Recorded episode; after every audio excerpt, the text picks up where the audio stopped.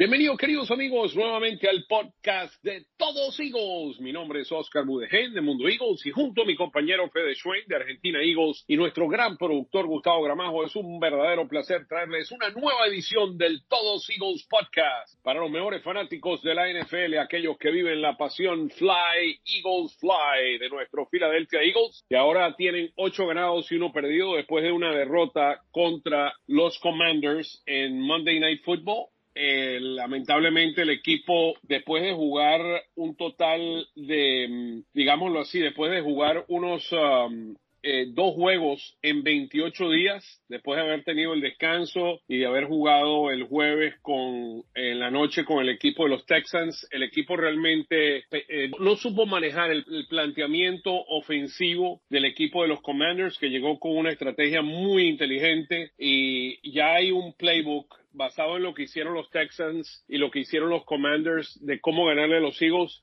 y es corriendo con la pelota y de ahí algunos movimientos que vamos a estar hablando hoy que ha hecho Howie en las últimas 24 horas cuando estamos grabando este podcast el día jueves han firmado dos jugadores muy importantes, han habido lesiones muy importantes y bueno, la segunda, la tercera parte de nuestra discusión va a ser prepararnos para ese juego contra Indianapolis. Fede, ¿cómo estás hermano? Y presenta al gran invitado que tenemos hoy, invitado de primera. Muchísimas gracias Oscar, es un placer estar nuevamente con todos ustedes. Eh, semana complicada, ¿no? Tras la primera derrota de la temporada, ya hubo movimientos, ya lo dije en Twitter, lo voy a repetir, Super Bowl 57 or bust eh, en este momento, con las incorporaciones con, con las que se, que se trajeron.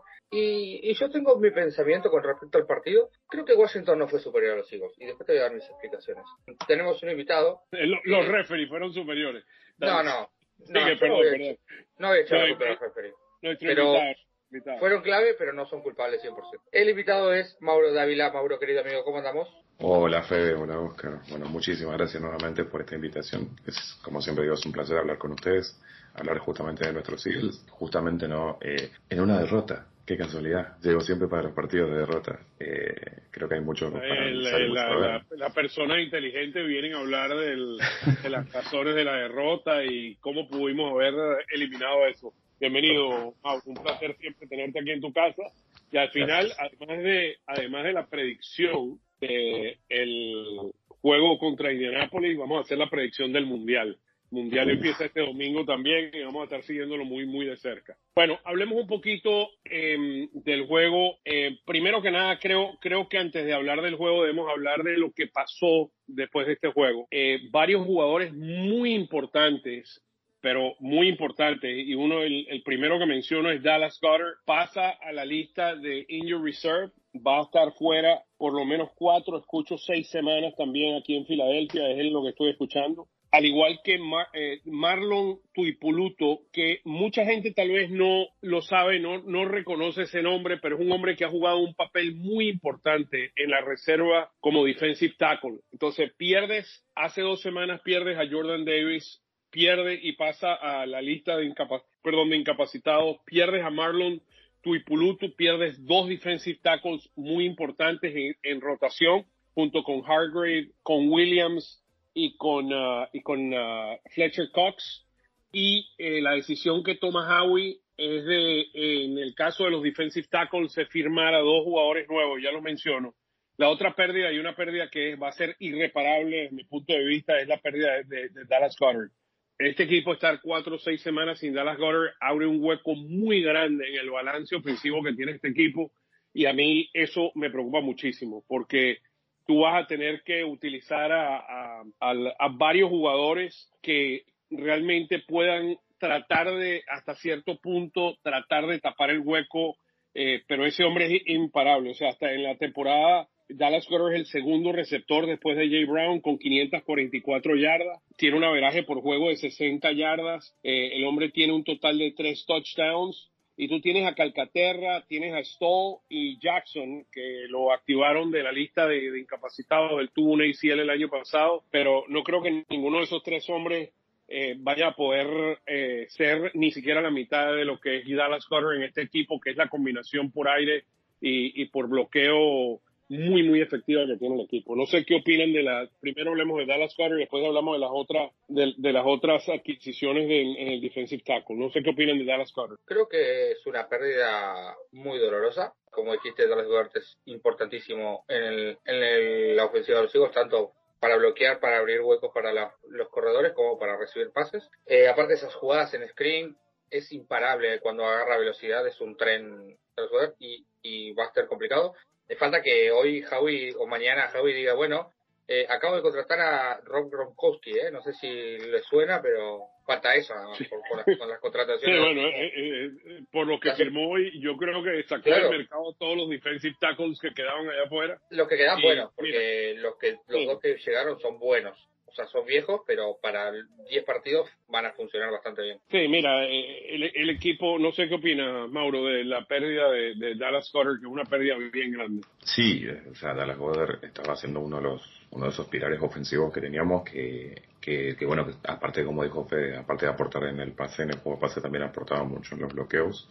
Y, va a ser una, una dura pérdida, ¿no? Eh, de igual manera, eh, sigo creyendo de que para los planteamientos o para cómo está planteando Siriani los partidos y el juego, no sé si, o sea, se puede sentir super, su falta en el campo, pero creo, creo que se puede suplantar tranquilamente porque pienso en nombres como Pascal, pienso como en nombres como Smithy, pienso también como este AJ Brown o Watkins. Entonces, Quest, Watkins, es Watkins. Entonces, como que creo... Watkins podrían tener más snaps. Claro, entonces es como que de alguna manera siento que, se, que, que no va a ser tan dolorosa, pero sí donde siento que se va a perder mucho es eh, justamente en lo que deberíamos volver a recuperar, que es el juego de carrera, ¿no? Tenerlo como bloqueador, o, muchas veces se lo veo a Goddard ayudando, tanto cuando se hacían las quarterbacks sneak a, una yarda o, en zona roja. Eh, por ahí siento que sí que vamos a tener una pérdida bastante importante. Pero... Sí, yo, yo si supieras, en bloqueo no me preocupa tanto porque tenemos una línea ofensiva tan poderosa que, que yo creo que podrían hasta cierto punto podrías tal vez ver a un Andre Diller que también podría jugar un rol importante en, en los primeros downs colocando un lineman adicional. Eso se ve mucho, eso lo hace mucho New Orleans y, y varios equipos en la NFL, eh, Cincinnati también lo ha utilizado, utilizan más de un lineman cuando son running plays y, me imagino que va a um, Siriani va, va a ejercer cierta creatividad en la forma como lo reemplaza. Seguramente sí. Quisiera ver a Jack Stoll eh, como Tyrion 1, creo que tiene potencial para A ver, tiene es, un gran Tyrion 2, creo que detrás de Gobert está muy bien.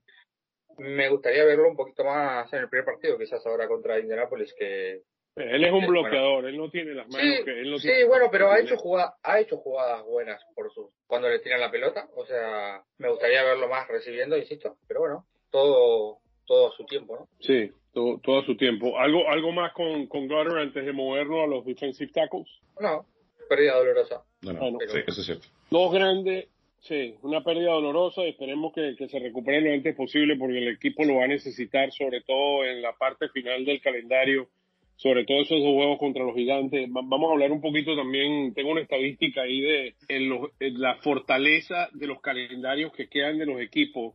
Esto, esto es una división bien complicada. Ahorita con, uh, con Washington poniéndose 5 y 5, con Dallas con, con tres derrotas, los Giants con dos y los Eagles con una. Eh, es una es, la, la, la, división más competitiva de toda la NFL en estos momentos y, y parece increíble eh, que estamos hablando del NFC cuando hace dos años nadie pagaba un medio por esta por esta conferencia. Pero bueno, esta, es lo que tiene la NFL, que siempre van cambiando los, los equipos, ¿no? Sí, la, importancia de tener un gerente general es, muy distinto a otros deportes. O sea, en el basquetbol eh, no puedes hacer esto que tú estás haciendo aquí, así comprar y vender jugadores. Que la, agencia libre en la NFL te da mucha flexibilidad. Y también hay que entender, el blueprint que está montando Howie es el mismo blueprint del 2017 cuando no tenía un quarterback que le costaba 30 millones de dólares. Eso es lo que le permite tener un Bradbury, tener a, un Kaiser White, tener a un, tener ahora a los dos jugadores que acaba de traer como defensive tackle para tapar el hueco bien grande de los Eagles con la carrera, que es eh, eh, Donovan Kansu, un hombre de 12 años, 5 Pro Bowls, y a, y a Linda hombre de 13 años con dos Pro Bowls, jugaba con los Gigantes, ha jugado con los Chargers y jugó también con los Vikings. Eh, Dominican Sue ha jugado 12 años, jugó con los Lions, empezó su carrera con los Lions, después fue a los Dolphins, firmó un contrato bien grande con los Dolphins, estuvo con los Buccaneers, los Buccaneers y los Rams. Y, y el hombre, mira, nada más para darles una idea, 70.5 sacks, 212 quarterback hits, 590 tackles y 130 tackles para pérdida de esos 590 y Linval Joseph, 13 años, 644 tackles, o sea, em, tiene hasta más tackles que, lo, que los que tiene Dominic Sue, 100, pero tiene mucho menos para pérdida. Dominic Sue tiene 130 tackles para pérdida. Eh, Joseph, que me mencionaste la palabra elefante, y es más o menos lo que es, eh, tiene 56 tackles para pérdida. Lo llaman la montaña Limbal, así lo llaman al hombre del tamaño que tiene. No sé qué opinan de esas dos adquisiciones de defensive tackle para tapar el hueco. Nada más para darles dos estadísticas rápido. Los Eagles son eh, la, la defensa en términos por tierra. En total de defensa somos las siete de la NFL en puntos y tres en total de yardas permitidas, pero en el rushing, en total de yardas permitimos 124.8 yardas, que es 20, número 20 de la NFL, pero el averaje que es muy malo, es 4.7 yardas por juego, que es número 25 de 32 equipos. No sé qué opinan de las dos adquisiciones. Yo creo que, o sea, vienen a aportar, eso es lo más, lo más importante justamente en, una, por la derrota, por las lesiones eh, y por, los, por el planteamiento que se vienen defensivo que se vienen haciendo, justamente vienen a aportar y a tratar de mejorar. Está claro que Howie está tirando este, balas para todos lados para justamente brindar ese equipo como fue en el 2017, un equipo para que llegue, para ir a todo, para ir a por todo. Me parecen geniales, me parecen estupendos eh, el ingreso los dos, pero bueno, quiero ver a ver si verdaderamente el, que tiene que manejar este, este esquema puede llegar a lograr a, poder abusar de estos de estas dos bestias que vamos a tener ahora dentro del campo también porque creo que ahí es donde está el mayor problema de Filadelfia en estos últimos juegos y no, no me queda otra más que hablar de él que es de Jonathan Gannon que creo que sus esquemas defensivos están siendo muy flojos, o su planteamiento, mejor dicho. Entonces, eh, considero de que me interesa mucho ver a ver cómo, cómo aprovecha estos dos jugadores, del potencial de estos dos jugadores, que por nombre sí dan mucho impacto, eh, generan muchísima, este, muchísimo hype dentro de, los fans, pero me preocupa mucho que Ganon no sepa aprovecharlos verdaderamente, porque por ejemplo, analizando un caso, actuales de Fletcher Cox. La caída de Fletcher Cox es increíble a nivel de rendimiento. Eh, no, no, no, no está llegando, no está provocando, si bien provoca una presencia, pero tampoco genera temor, da miedo. Siempre los, las llegadas de nuestra defensa fueron por los laterales, por el lado de Riddick, por el lado de Graham, por el lado de Sweat, cuando estaba Sweat también. Este, Harley también lo mismo hacía. Entonces, dónde está Cox, digamos. Entonces tengo un poco de temor a ver de que tanto Su como este el otro jugador lleguen o, hagan algo, pero sobre todo que, la guía que, que Ganon pueda sacarle el juego y aprovechar esto, estas dos bestias, porque creo que ya no tiene excusas en ese sentido. Para mí, para mí cuando yo veo a, a, a Su y veo a Joseph, yo veo una extensión de lo que es Fletcher Cox eh, Donovan tiene 35 años, pero fue productivo el año pasado. Mira, el año pasado tuvo 6 sacks. Los dos últimos años con, con Tampa tuvo a sus 33 años en el 2020 6 sacks. El año pasado 6 sacks. Eh, Joseph es más una montaña para tratar de parar la carrera y, y, impedir como muchos te están corriendo, que te están corriendo sobre todo en primeros downs. Eh, te están corriendo eh, muy efectivamente.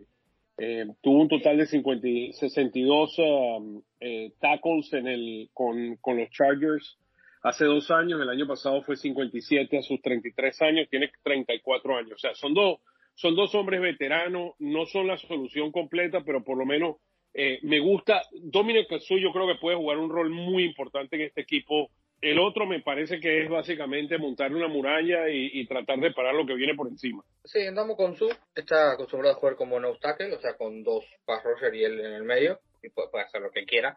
A, mí la verdad que me encantaron las dos contrataciones, me gusta más la de su eh, que la de Joseph, pero no me deja de desagradar, de desagradar la... Eh, Joseph es un jugadorazo. Y sí, concuerdo, eh, no tanto con Mauro, porque Mauro siempre tira hate a, a Ganon. Creo que la baja de juego... A Ganon. A Ganon, a Ganon. Creo que la baja de juego de Cox es porque se está volviendo viejo. Igualmente este año está jugando un poquito mejor. Nada, no, no, no hay mucho que, decir, simplemente que, que, sí, que está muy bien, que es un, son dos grandes contrataciones y que, insisto, Howie solamente tiene una mirada puesta y es el, el Lombardi a final de temporada. Sí, hablemos, hablemos de dos cosas. Estamos claros 100% que Howie va con todo y, y le está dando las herramientas a, a, los coaches eh, ofensivamente a, a, Siriani y defensivamente a Gannon.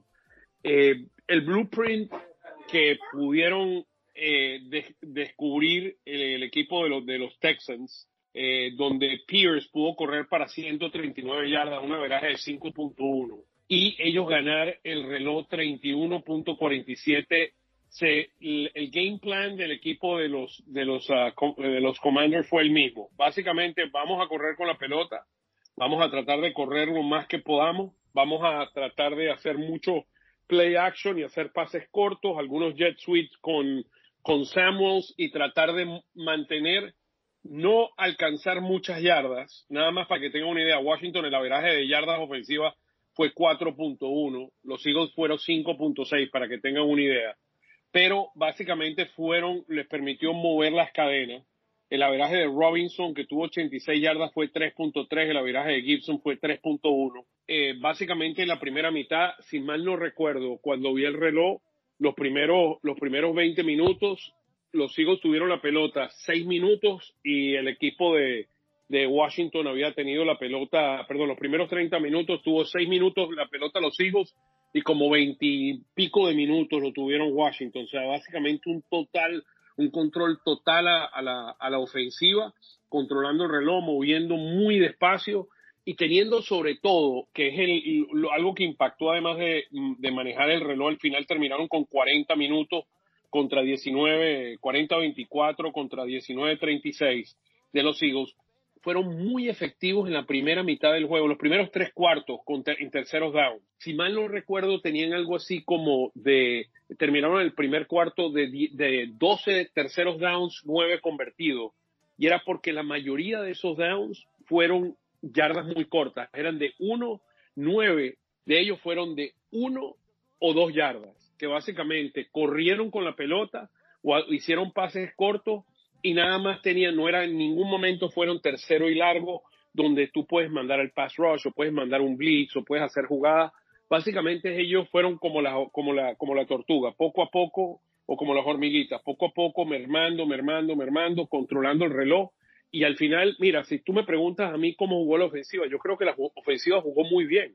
Yo creo que Jalen Hurts tuvo un muy buen juego, pero lamentablemente fuera la intercepción, pero fuera de, de, eso. La intercepción, la intercepción no es culpa de Hurts, ¿eh? Sí, por eso, no, no porque le, le, cayó en las manos a AJ Brown y. la tenía en las dos manos AJ Brown. Y la saca el... Sí, sí, sí, sí. Fue un, pase complicado y, hizo una gran jugada el, el, um, Forrest, el, el, safety. El safety eh, hizo una, una, una gran jugada.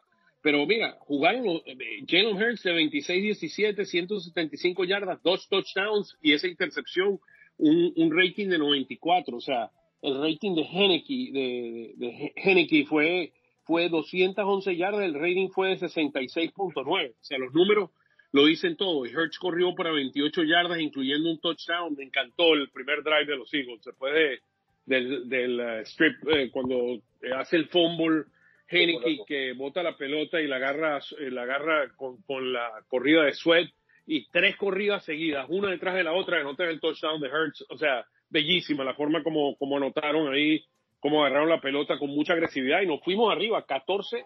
Estuvo este juego 14 a, a, 3, eh, perdón, 14 a 0 estuvo, la, sí, a 7, después anotaron a 7, después se fueron 14 a 10, se fueron arriba antes de la primera mitad. Es la primera vez que empezamos una segunda mitad de un juego por debajo del marcador. Pero mira, un, para mí ofensivamente jugamos bien, o sea, lamentablemente la defensa, nadie, nadie puede esperar ganar un juego con 40 minutos eh, de tiempo de posesión, sí. eh, el, tu equipo contrario, cuatro turnovers contra ellos dos turnovers. A ver, creo que igualmente Filadelfia debe ganar el partido, porque yo estoy de acuerdo, yo estoy de acuerdo con si, eso. Si Watkins, si Watkins no quiere ser el héroe del partido, Filadelfia ganaba el partido. Si los árbitros hubieran visto el clarísimo face mask a, a Goddard en la jugada que termina en un fútbol y termina en tres puntos para ellos, Filadelfia hubiera ganado el partido. Creo que esas cosas se tienen que Esas fueron las dos jugadas. Esas Sí, fueron creo- las dos Sí, y, y hubo, y hubo un, un personal foul que le cobran a, a Garner Johnson. jugadas. Está dentro del campo cuando le pega. O sea, nada, eso. El Sí, mejor la quarter- otra y el foul de, y el foul de, de Brandon de Brandon Graham al final Bueno, tratando eh, de pararlo. ah, para mí está bien. O sea, con tocarlos bastaba, no hace falta tirártela encima. Estaba sentado. Eso es una idiotez de Graham y de y de, de Rake. Ahí no tengo nada que decir. Me parece muy bien tirado el pañuelo porque con tocarle la espalda se termina la jugada. Eh, sobraba tirársela encima. Estaba sentado, Heineken. Insisto, el mejor quarterback del partido fue Jalen Hurts. Eh, qué asco Twitter, qué asco todo el mundo, alabando a Heineken que fue un partido asqueroso. O sea, lo de Heineken fue lamentable, no hizo nada. Y, y, y, y- Bueno, hizo, no, hizo, hay que admitirle, hizo unos pases buenos a McLaurin, a McLaurin, que, que tremendo juego se metió McLaurin de 128 Sí, yardas. sí, No, sé. ¿Qué opinas, Mauro? Mauro, ¿qué, qué opinas del juego en general y, y tu perspectiva de ese juego? Mira, hablándolo del- desde el punto de vista ofensivo y más de lo que vos decías, concuerdo con vos en que, en que Filadelfia eh, ofensivamente jugó muy bien. Eh, a nivel de jugadores, eh, a nivel de rendimiento jugó muy bien. Ahí, si yo lo puse como al- a la derrota y pensándolo desde el punto de vista ofensivo, lo puse con tres factores eh, de dato del juego. Uno es el plan de juego defensivo, otro es el plan de juego ofensivo y el tercero fue la suerte. ¿Por qué digo la suerte? Porque, bueno, lamentablemente no le salió una a nuestro wide receiver, o sea, AJ Brown, la de la intercepción, si bien está muy bien marcado por Washington, por los defensivos de Washington, eh, tuvo también su mala suerte, por ahí le costó agarrar los balones, muchos, algunos de los varios de los jugadores tuvieron drops también con los pases de Hartz, Hartz jugó espectacular, para mí jugó muy bien, fue muy prolijo, pases espectaculares a la mano, ni fueron underthrow, ni fueron overthrow, fueron muy- jugó muy bien. Mi problema con la ofensiva fue el planteamiento del juego, que creo que Siriani se volvió a esa etapa de, de lo que fue la season pasada, enloquecerse con el tema del pase. Que entiendo que venía funcionando bien, que era nuestra, venía siendo nuestra identidad el pase, porque AJ Brown Miles Sanders daba eso. una sola carrera en la primera Exacto. mitad. Una sola ahí, va, ahí va mi punto de que yo digo dónde quedó la carrera. Porque justamente, eh, como lo vengo diciendo siempre y lo, lo mantengo, este equipo tenía esa identidad de carrera. Tenemos el equipo para correr, tenemos la línea para correr. ¿Por qué no corrimos? Fue mi pregunta. Y lo digo porque no, pero no corrimos en la primera parte. Y sobre todo veía a Washington como si fuera un espejo de Filadelfia en los partidos, creo que fue la semana 2, la semana 3 que jugamos nosotros, donde Siriani hizo esto. ¿Qué hizo qué?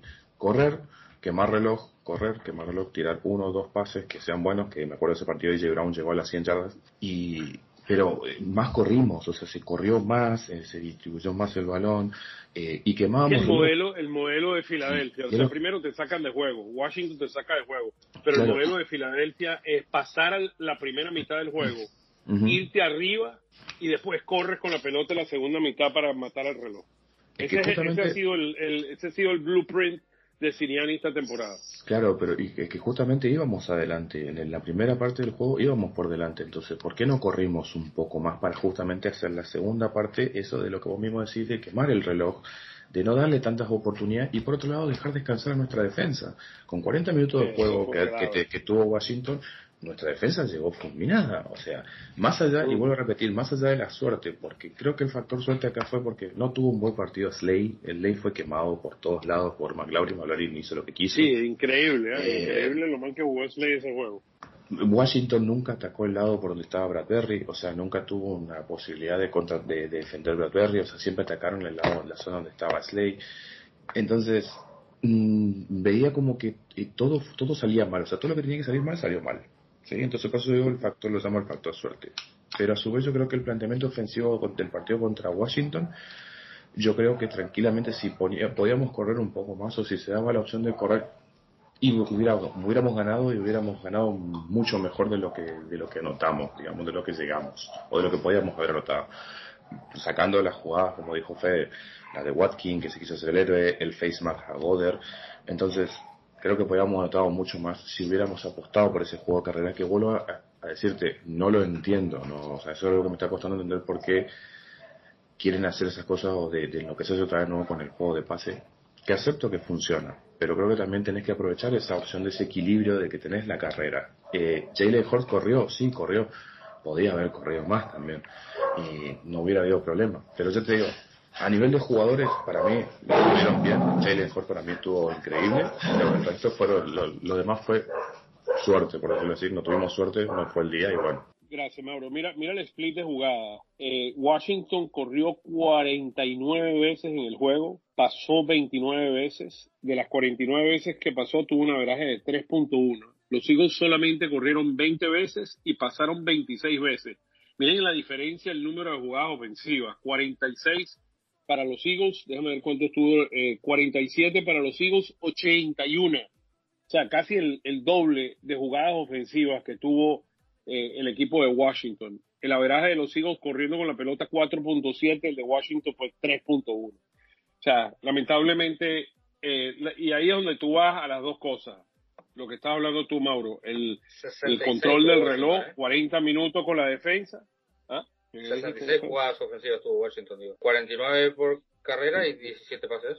Sí, pero aquí tiene, tengo 81 aquí en base, tiene los turnovers también. Los turnovers cuentan como jugada ofensiva. Por eso que te da 81-47. No estoy viendo por el site oficial de, de la NFL, una cuestión que tenemos nosotros ahí con que se llama GSIS.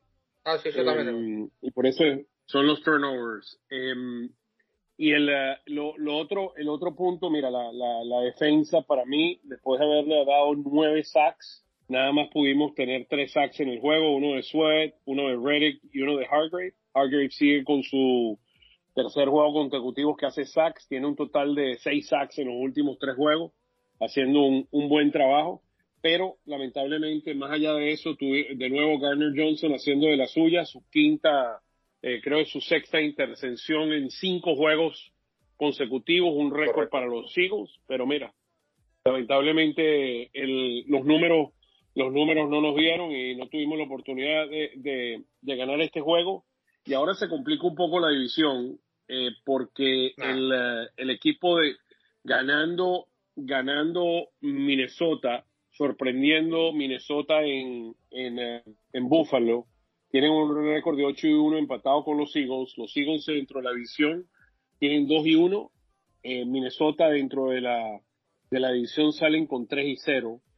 Dentro de la conferencia 6 y 1 y los Eagles tienen 5 y 1 en conferencia. Estoy hablando de división y conferencia. O sea, los Eagles tienen un juego de ventaja sobre Minnesota.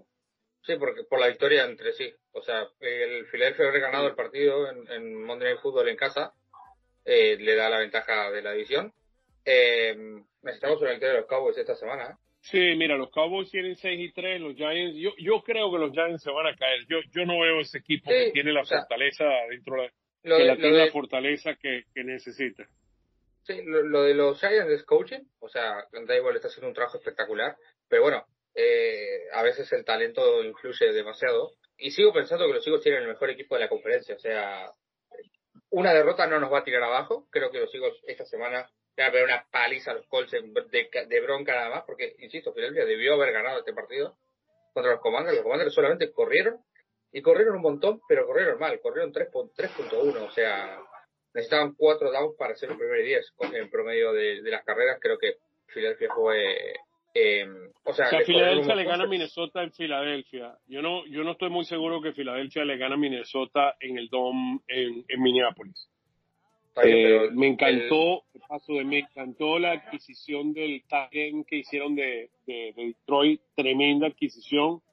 Y junto a Jefferson, tal vez, tal vez esa sea la ventaja que tengamos, que tenemos a Slade, tenemos a, a Bradbury, eso sea tal vez la diferencia para poder contrarrestar. Pero a mí, ese equipo de Minnesota es un equipo muy completo. Igual, Tampa, lo que te iba a decir una cosita más, disculpa, Oscar. ¿Qué, qué, perdón? Que no, que te iba a decir una cosita más, que los equipos de lo que están hablando justamente tienen un algo que si nos ponemos a pensar o hasta día de hoy, la falencia de Filadelfia es que esos equipos corren, tienen corredores. Minnesota tiene Dalvin Cook, eh, e Indianapolis tiene Jonathan Taylor, eh, se nos vienen los Titans que tienen al mejor running back, este, que es Henry.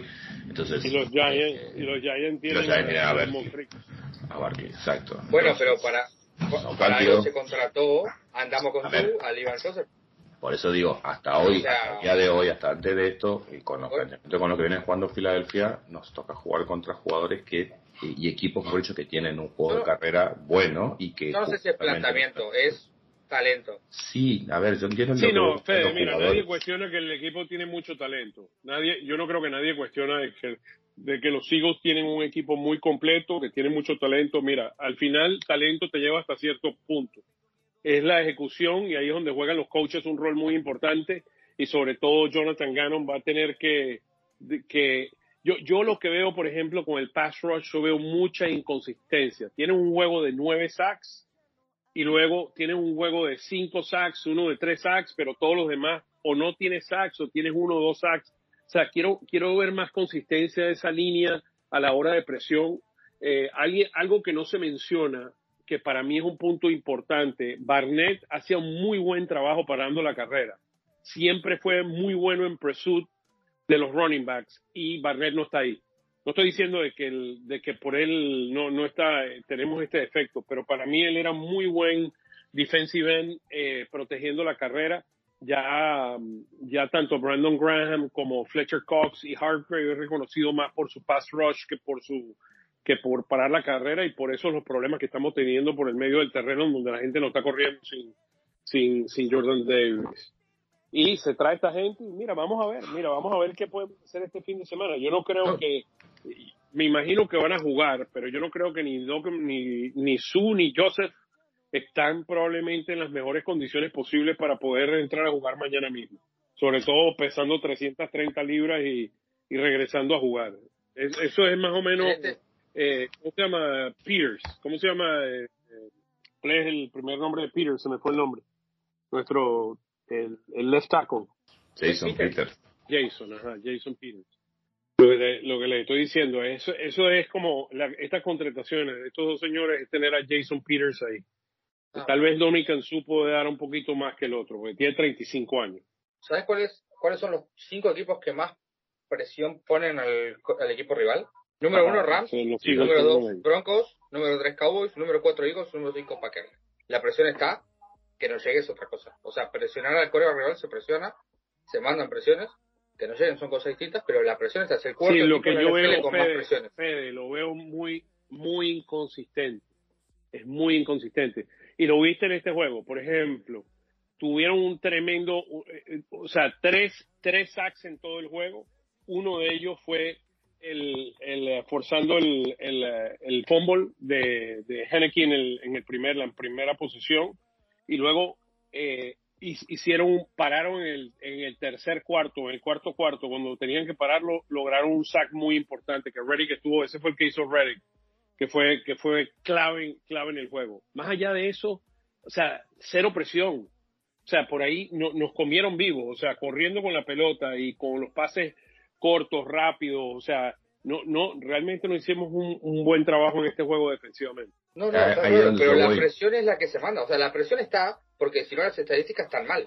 Está criticando las estadísticas. Estadísticamente los Eagles son el cuarto equipo en la NFL que más presión provocan al coreo rival. No puedes decir que no se presiona cuando la estadística te está diciendo que el 54% de Bueno, yo te estoy diciendo, yo te, o sea, bueno, vamos a estar claros, los Eagles han hecho un gran trabajo en toda la temporada en términos de rankings. O sea, estamos hablando de la séptima mejor defensiva en puntos y la tercera en, en total de yardas. O sea, no es que no han hecho un buen trabajo. Pero lo que te estoy diciendo es, la, la presión está llegando inconsistentemente en los juegos, no llega en todos los juegos. Hay juegos donde esta línea no llega. Y es parte del problema en que estás teniendo en alguno de los juegos. Y este fue uno, por ejemplo, de que tuvimos, mira, en, en términos de este juego específicamente, tuvimos defensivamente, tuvimos tres sacks y tuvimos cuatro quarterback hits. Eso fue lo que tuvimos en este juego. Y para mí, si hubiéramos tenido un poquito más de presión con este señor, hubiéramos podido ganar este juego. Pero algo más del... Lo único nomás que quiero decir es una cosita, que, que es, eh, Filadelfia tiene el talento y, y sí, te, doy toda la razón, tiene el talento para, para lo que son a nivel de jugadores defensivos. Lo que creo nomás es que, que falta un poco más de engranaje eh, y que eso, ese es justamente lo que yo hablo del tema del planteamiento defensivo, que me gustaría que sea un poco más eh, agresivo el equipo, porque siento que es muy mucho de prevención la, la forma en que defiende Gano. Pero obviamente esto recién o sea, va avanzando, obviamente las derrotas con la derrota donde más se aprende y yo creo que esto les va a enseñar o va, les va a hacer pensar que bueno tiene que cambiar el planteamiento defensivo. Llegaron dos, dos jugadores muy talentosos y bueno tiene que ver a ver cómo los encaja. Obviamente va a tener que hacer pruebas. Lo que pasa es que yo lo que pienso es que este tipo de, defensa así tan inconsistente o que tiene esta, esta cosa que no que te convence pero después no te convence o como que funciona o no funciona, los números no te van a dar una Super Bowl, lo que te va a dar es el equipo, la sensación y el engranaje. Entonces, un equipo, una defensa inconsistente no te va a dar una Super Bowl. Yo creo que eso es lo que se tiene que buscar de acá a finales. ¿no? Los Eagles han sido muy buenos en, defensivamente en, los primeros downs, permitiendo nada más conversiones de primeros downs en el 17% de las veces. Es número empatado número dos en toda la NFL después de los Cowboys el número uno en permitir menos primeros downs es San Francisco. Eh, en segundos, tercero y cuarto down somos averaje. En términos de permitir, estamos justo en la mitad de toda la NFL. La averaje de NFL en segundo down es 48, nosotros estamos en 48, en terceros down 69, nosotros estamos en 69 y 71 en cuarto down, nosotros estamos en 72. O sea que básicamente hemos hecho un buen trabajo en primeros down, pero estas dos últimas semanas corriendo con la pelota, estamos permitiendo demasiadas yardas por tierra y de ahí la necesidad de, añadir esta, estos dos ah, fenómenos y esperemos que los elefantes o las montañas que son Dominic Sue y este señor Joseph nos permitan eh, por lo menos controlar y mira, el domingo es una, va a ser una prueba de fuego contra contra Taylor. Vámonos a una pequeña pausa y al regresar vamos a hablar de Jonathan Taylor y los Indianapolis Colts, posibilidades que tienen a los Eagles de, de ganar ese juego. Ya regresamos, queridos amigos.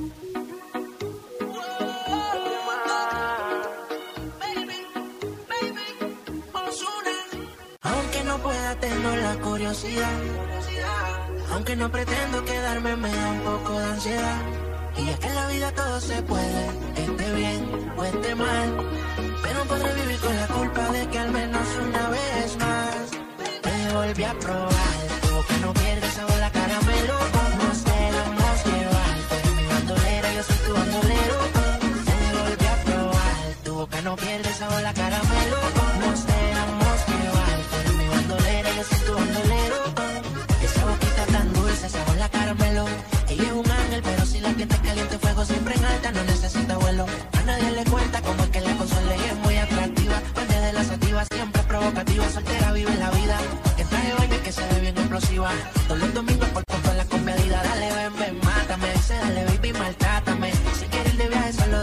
saber. Si te enamoras, yo nada voy a perder. Ya tú eres mía. Dale, dale, ven, ven, mátame. Dice, dale, baby, maltrátame. Si quieres de viaje, solo déjame saber. Si te enamoras, yo nada voy a perder. Te volví a probar. Tú que no pierdes sabor la caramelo.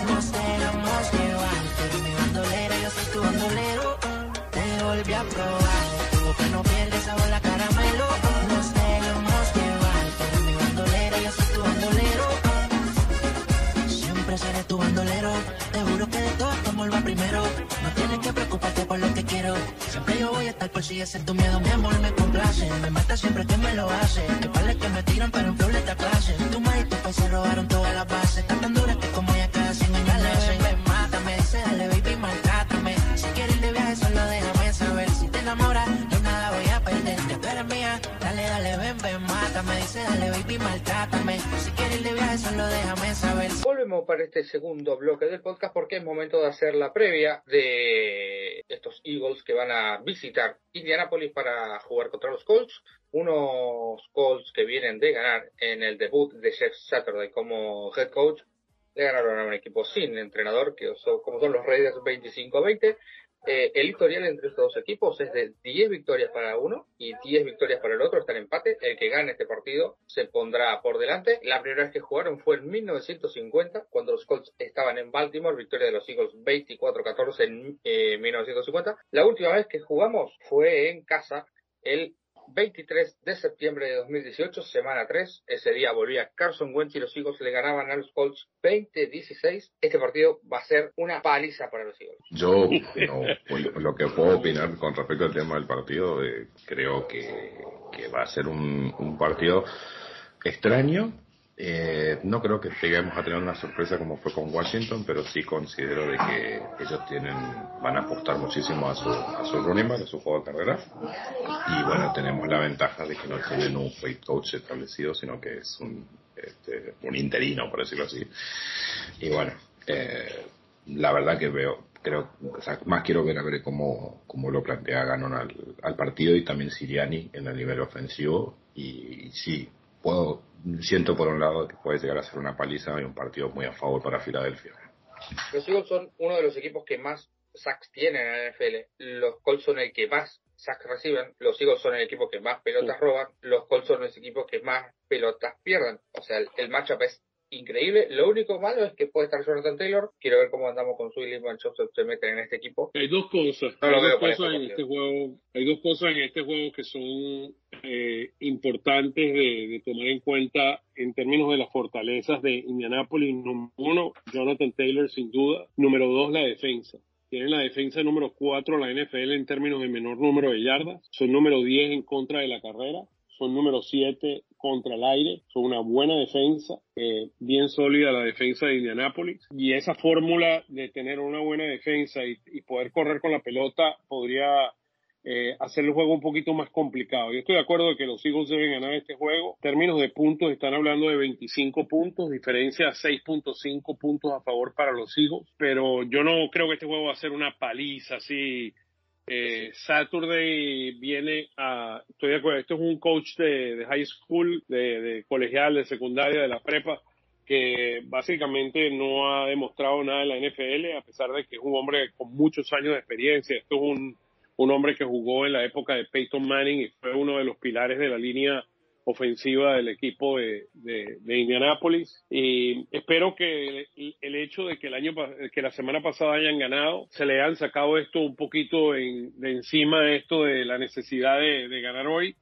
eh, perdón de ganar el, el próximo domingo pero Jonathan Taylor 609 yardas, 4.7 yardas a veraje por juego, es un hombre muy de, gran respeto. Y Jamar Ryan no es el mismo quarterback de antes, como decías tú bien, 25 sacks han permitido, número uno en toda la NFL y, y no es una ofensiva muy, eh, muy poderosa, son la ofensiva eh, número 30 de la NFL, 24 en yardas, eh, 28, créanlo o no, eh, corriendo con la pelota, que me parece a mí impresionante que esta, una ofensiva tan poderosa no haya sido tan efectiva. Están corriendo una veraje de 98 eh, yardas por juego. Eh, también la línea ofensiva no ha sido eh, la, la, de antes, que este equipo tenía una línea ofensiva muy buena. Y por aire son número 14, o sea, 14 por aire, 25 en, en yardas por corrida y ofensivamente son la, la ofensiva número 24 de la NFL en términos de yardas por juego y 30 por punto. O sea que, mira, los Eagles deberían llegar aquí y ganar este juego, pero no, no creo que va a ser un, un juego juego de, de score no tan alto. Los Colts anotaron 20 puntos o más cuatro veces esta temporada, en el empate a 20 contra los Texans, en la, en la victoria a los Chiefs 20-17, la victoria 34-27 eh, a los Jaguars y en la última victoria 25-20 contra los Raiders y les anotaron 20 puntos o menos, una, dos, tres, cuatro, cinco, seis veces, o sea, Sí, y, ganaron cuatro de esas. O sea, cuando les anotan poco y anotan mucho, ganan el partido. Entonces, ¿cómo, cómo es el resultado final? Pasó una paliza, van a ganar los hijos 35 a 14. Yo veo el partido un poco más cerrado, eh, así que me voy a jugar por un Sí, creo que va a hacer muchos puntos, así que voy a hacer un 31-27. Yo lo, yo, yo lo veo 24-17 ganando los Eagles. Creo que va a estar un poquito más cerrado, de, sobre todo por la defensa y las corridas de, Jonathan Taylor. Va a ser muy, muy interesante cómo los Eagles pueden balancear el reloj eh, para que no se vaya con las corridas para el otro lado. Y, y aquí Matt Ryan va a tratar de hacer la misma fórmula que hizo en el último juego que ganaron que fue básicamente hacer pases cortos. O sea, fueron, fueron pases muy, muy cortos lo, lo, lo que él, lo que él hizo y, y les permitió eh, tener esa victoria. Eh, si mal, ¿contra quién jugaron el fin de semana pasado? Contra los Raiders. contra Las Vegas. contra Las Vegas. Le ganaron 25, 25 a 20. Sí, unos Raiders 25 a 20 le ganaron. Le, es una decepción completa. O sea, hoy salió, hoy o ayer Mira salió que estaba que, sí. en apoyado, dices tú apoyarlo. Sí, a decir que es su entrenador, que es quien lo... Solamente voy a decir que a Frank Wright le dijeron lo mismo una semana antes que lo echen y a, al que era el coach de los Panthers eh, también dijeron lo mismo tres días antes, ¿eh? Nada. Mira, aquí el, el, el, hombre Franklin fue el mejor tackle con 10 tackles para, para los Colts. Y también Bogner, Bogner, que es muy bueno. El hombre tuvo medio, medio, medio sack, eh, tuvo un quarterback hit y un pass defender. Ese hombre juega muy, muy bien. Y, pero tienen al linebacker, que es uno de los mejores de la NFL, que va a estar fuera el resto de la temporada. No va a estar, sí, no va a estar completo. Ellos han tenido sus problemitas eh, de, de salud, pero es una buena defensa, es una, una buena defensa, eh, tienen buenos corners, eh, Gilmore está jugando con este equipo ahora. Está Rodney McLeod en esa secundaria. Eh, Shaquille Leonard desde que se cambió, Shaquille Leonard desde que se cambió su nombre de Darius a Shaquille, se les pasó lesionado lamentablemente. Me parece el mejor linebacker de la NFL. Sí, uno de los mejores en toda la NFL. O sea, fuera de Crosby, que es muy bueno de, los Raiders, no hubo más nadie en los Raiders, así que se, que se, se destacara. Así que, mira, Va a ser un buen juego. De nuevo, mi marcador 24-17. Ustedes lo ven un poquito más amplio. Y bueno, la, la, última es la predicción. ¿Cuál va a ser el primero y el segundo equipo en, en, la, en el Mundial? ¿En la final del Mundial? La final del Mundial para mí, Argentina-Bélgica gana Argentina. Argentina-Bélgica, no, Bélgica se cae. Brasil-Inglaterra ser la final. Güey, qué fe te tenés. Ah, yo confío en Messi, yo confío en Messi. Yo también confío en ah, Messi, pero ¿quién va, a ganar? ¿Quién, ¿Quién, va a ganar la final? ¿Quién, va a ganar la final? El, que la gane me va a dar asco. Eh, Brasil va a ganar la final. Brasil va a ganar la final. yo creo que lo van a despachar pa, para Brasil de Argentina. Mauro, ¿cómo lo ves? ¿Cómo ves tú la, la final del, del Mundial? Me gustaría, no sé si se puede por el grupo, pero me gustaría que sea Argentina-Francia y que le ganemos a Francia. Porque, sí, porque nos dejaron afuera, pero no sé si se puede si los dos ganan si los dos ganan su grupo, en la final podría ser Argentina-Francia. Me encantaría porque sobre todo me recuerdo el partido ese que, que, que nos ganaron, pero me acuerdo si fue 5-4 o una cosa así, 5-3. 4-3. 4-3, gracias. Y no, y ese partido fue fue durísimo y me, yo me quedé con una espina, entonces me encantaría que Argentina le gane a Francia una final. Memorable, memorable. Oscar, bueno, ¿cuándo, eh, ¿cuándo juega tu selección? ¿Cuándo juega tu selección? Pues ella, la Argentina. Venezuela.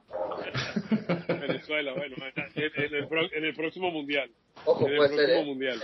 En, el próximo mundial, eh, eh, ¿tú, sabes, tú sabes quién tenemos de quién tenemos de coach ahora, ¿no? Peckerman, ¿no? Ah, bueno, ahí está. Peckerman nos va a llevar al mundial, el próximo mundial.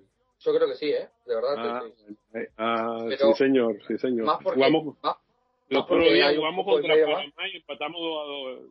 ¿Qué, qué, perdón? Que, que, tiene más posibilidades de entrar a más porque hay un cupo y medio más que por, por otra cosa. No, mentira. Creo que eh, Venezuela tiene que jugar el Mundial pronto. Me cae bien la selección. Ah, creo que, Gracias, Fede. Yo creo bueno, que la mano de Peckerman sí lo van a este, tocar. Sí, no, Peckerman es el hombre. Peckerman llegó a Colombia varias veces al Mundial y bueno, esperemos. Mira, talento hay, créanlo no, hay, hay mucho talento joven y mucho talento que vive en, Europa que ha salido de Venezuela, pero bueno, es como todo, es todo, todo es un proceso y, y espero que tengamos la oportunidad de, llegar al Mundial muy pronto. Bueno, vamos a despedir el programa. Como siempre, un gran placer, queridos amigos, estar con ustedes para, para Mauro, Mauro, Mauro, por donde te podemos seguir las redes sociales. Eh, estoy por Twitter únicamente como DMA-84. Eh, me pueden seguir ahí. Eh, sobre todo, eh, dar la promoción de que todos los domingos o los días que juegue Filadelfia, media hora antes, estamos con Fe haciendo un análisis de lo que nos esperamos de ese partido. Así que me pueden encontrar por ahí hablando, obviamente, de, de Filadelfia y de muchas otras cosas. Los preparativos de la, de la previa, la previa del juego. Bueno, les mando un fuerte abrazo, Mauro, para ti, Fede, este, y a nombre de nuestro gran productor, Gustavo Gramajo ha sido un verdadero placer traerle esta nueva edición del Todos Eagles Podcast. Esperamos que los Eagles puedan ganarle al equipo de los Indianapolis Colts este fin de semana. Y para despedida, le dejo con fe. Que como siempre es un placer haber estado aquí compartiendo una semana más. Ojalá que podamos cortar la mala racha. Yo creo que la vamos a cortar. Bueno, mala racha. Que podemos levantar la cabeza de lo que fue la primera derrota de la temporada. Eh, un pequeño spam que quiero hacer, que nos vayan a seguir a EZ Fantasy, si les gusta el fantasy fútbol, eh, ahí estamos siempre. Y me despido hasta la próxima, como siempre, Fly Goes Fly. Fly Goes Fly.